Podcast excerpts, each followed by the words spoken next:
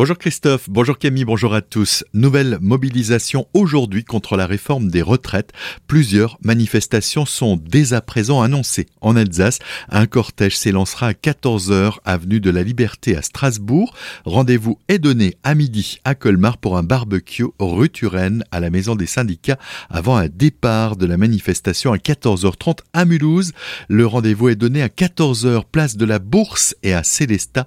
L'intersyndicale appelle à la mobilisation ce soir à 18h place Vanol.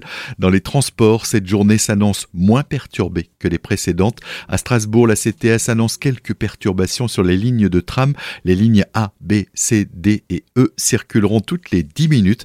Quant à la SNCF, le trafic des TER est annoncé normal en Alsace. La lutte contre la faim au centre de l'actualité ce week-end, les Lions Club de Colmar, Münster et Neuf-Brisac se rassemblent pour organiser une collecte de boîtes de conserve samedi 10 juin. Elles seront érigées en pyramide à Colmar dans l'allée du Champ de Mars avant d'être distribuées à la Banque alimentaire du Haut-Rhin. Mariodil Stoltz est présidente des Lions Club de la zone de Colmar. Elle évoque son objectif symbolique au micro de Louis Roche. Parce que l'objectif, c'est effectivement les d'envergure, euh, collecter 10 000 boîtes de conserve et euh, de travailler les six clubs ensemble. C'est un extraordinaire défi et on s'est dit, mais vers qui va aller cette collecte? Et c'est donc la Banque alimentaire, qui est d'ailleurs une association qui collecte les denrées alimentaires qui seront redistribuées après vers des associations. Ils nous disaient que quand on leur a proposé le partenariat, ils étaient ravis parce que ben ils n'arrivent pas. Il y a une telle demande des associations euh, qu'ils n'arrivent pas à suivre, quoi. Ils n'arrivent pas à répondre aux demandes. La collecte est ouverte depuis la semaine passée dans certains commerces de Colmar, mais vous pourrez également déposer vos dons directement au Champ de Mars en partenariat avec des écoles. Cet événement a aussi pour but de sensibiliser les plus jeunes à la lutte contre la faim.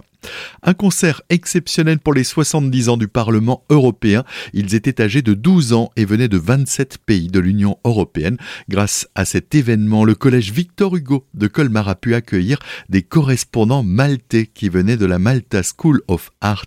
Madame Le Piouf, le professeur principal des élèves orinois, se dit très heureuse que cette rencontre ait pu aboutir. Moi, j'ai tout de suite pensé euh, au côté linguistique, évidemment, avec la langue anglaise, mais aussi le côté culturel et historique de, l'île de Malte. Pour moi, c'est vraiment un autre monde. Là, je découvre au fur et à mesure de nos discussions avec Gloriane en particulier, je, je découvre un monde complètement inconnu. Un concert qui ne risque pas d'être oublié de sitôt. On est arrivé le matin à Strasbourg, on a fait une petite visite de Strasbourg qu'ils ont vraiment beaucoup beaucoup aimé. Et ensuite, euh, nous nous sommes rendus au Parlement. Donc, euh, on a rencontré pas mal de personnalités. On a chanté avec l'Orchestre Philharmonique de Strasbourg sous la direction de Luciano Bibiloni, qui nous a coaché le, la veille, mais c'était incroyable. Il a réussi à faire en sorte que 1200 enfants de 27 nations différentes chantent ensemble. C'était vraiment extraordinaire. Après avoir passé la semaine ensemble, les collégiens orinois sont désormais attendus l'été prochain à Malte, des propos recueillis par Louis Roche. Depuis plusieurs semaines, le SMICTOM d'Alsace centrale ne parvient pas à recruter autant d'agents qu'il faudrait pour maintenir l'ouverture quotidienne de ces huit déchetteries aujourd'hui et demain. C'est le site de Mackenheim qui est fermé au public. Les usagers devront donc faire le déplacement jusqu'à la déchetterie la plus proche située à Sundous. Agno un premier camion de collecte des déchets tout électrique vient d'intégrer la flotte de Suez hier.